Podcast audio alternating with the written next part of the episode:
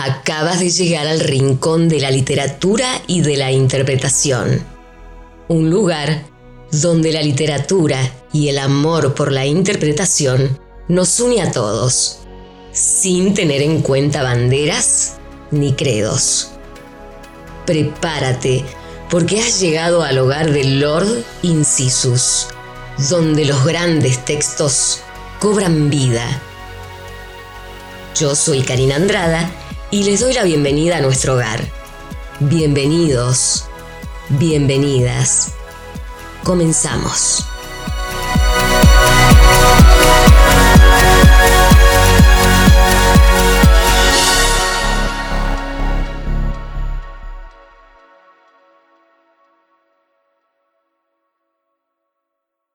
Madres sí las hay, amigos literatos.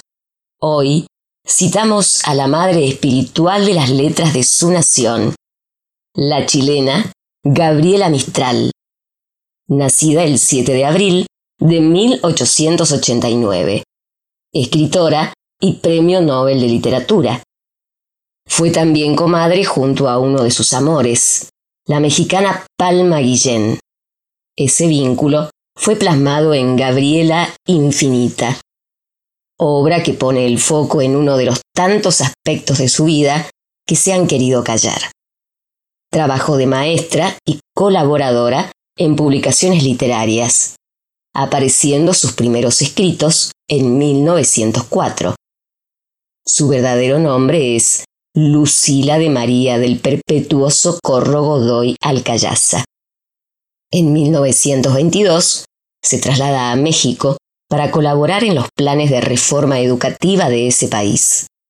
Gabriela Mistral, una de las poetas más importantes del siglo XX. Sus obras están traducidas a más de 20 idiomas.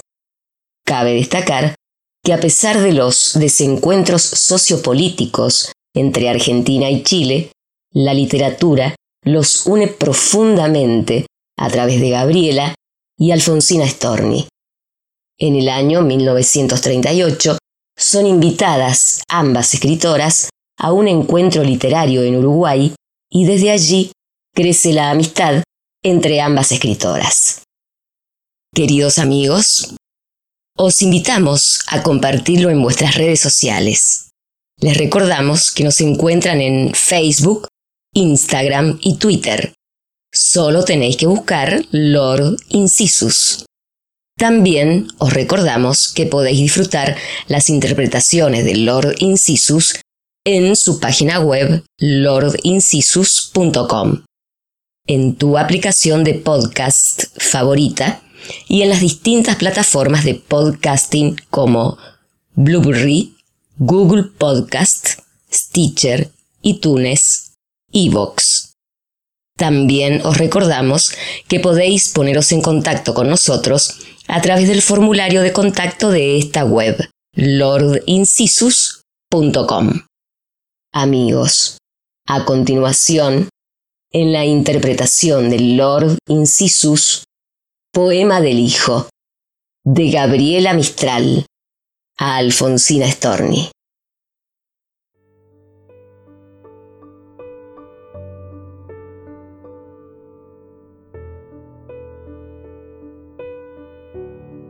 Un hijo, un hijo, un hijo.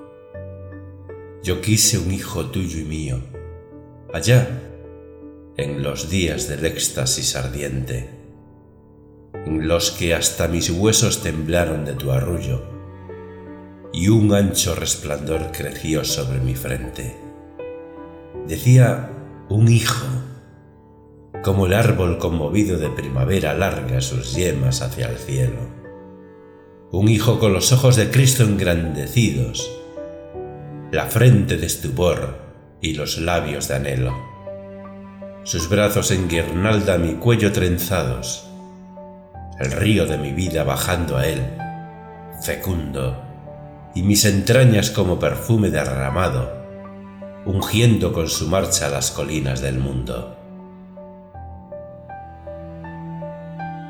Al cruzar una madre grávida, la miramos con labios convulsos y los ojos de ruego, cuando las multitudes con nuestro amor pasamos, y un niño de ojos dulces nos dejó como ciegos.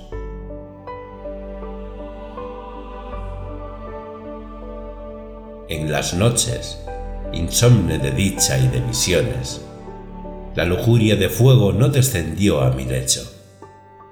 Para el que naciera vestido de canciones yo extendía mi brazo, yo ahuecaba mi pecho. El sol no parecíame para bañarlo intenso. Mirándome, yo odiaba por toscas mis rodillas. Mi corazón, confuso, temblaba al don inmenso, y un llanto de humildad regaba mis mejillas. Y no temía la muerte, disgregadora impura. Los ojos de él libraron los tuyos de la nada, y a la mañana espléndida o a la luz insegura, yo hubiera caminado bajo de esa mirada. Ahora tengo treinta años y mis sienes jaspea la ceniza precoz de la muerte. En mis días, como la lluvia eterna de los polos, gotea la amargura con lágrimas lentas, salobre y fría, mientras arde la llama del pino, sosegada.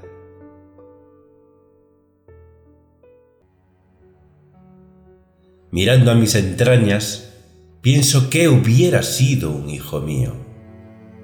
Infante con mi boca cansada, mi amargo corazón y mi voz de vencido, y con tu corazón el fruto de veneno, y tus labios que hubieran otra vez renegado. Cuarenta lunas él no durmiera en mi seno, que sólo por ser tuyo me hubiese abandonado. Y en qué huertas en flor, junto a qué aguas corrientes lavara en primavera su sangre de mi pena.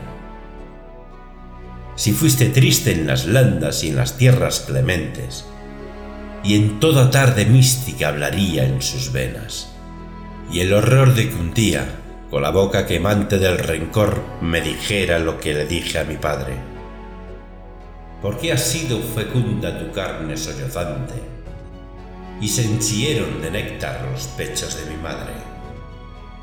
Siento el amargo goce de que duermas abajo en tu lecho de tierra, y un hijo no meciera mi mano, por dormir yo también sin trabajos y sin remordimientos, bajo una zarza fiera. Porque yo no cerrara los párpados, y loca escuchase a través de la muerte, y me encara, deshechas las rodillas, retorcida la boca, si lo viera pasar con mi fiebre en su cara, y la tregua de Dios a mí no descendiera, en la carne inocente me hirieran los malvados, y por la eternidad mis venas exprimieran sobre mis hijos de ojos y de frente extasiados.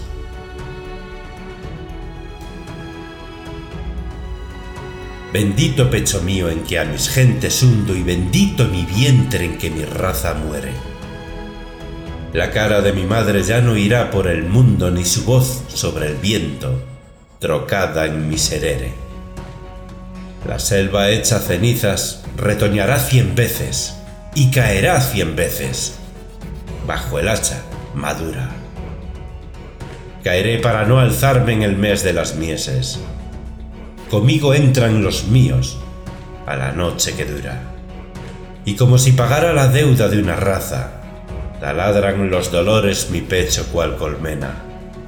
Vivo una vida entera en cada hora que pasa, como el río hacia el mar, van amargas mis venas. Mis pobres muertos miran el sol y los ponientes con ansia tremenda, porque ya en mí se ciegan se me cansan los labios de las preces fervientes que antes que yo enmudezca, por mi canción entregan. No sembré por mi troje, no enseñé para hacerme un brazo con amor por la hora postrera. Cuando mi cuello roto no pueda sostenerme y mi mano tante la sábana ligera. Apacenté los hijos ajenos, colmé el troje con los trigos divinos, y solo a ti espero, Padre nuestro que estás en los cielos, recoge mi cabeza mendiga, si en esta noche muero.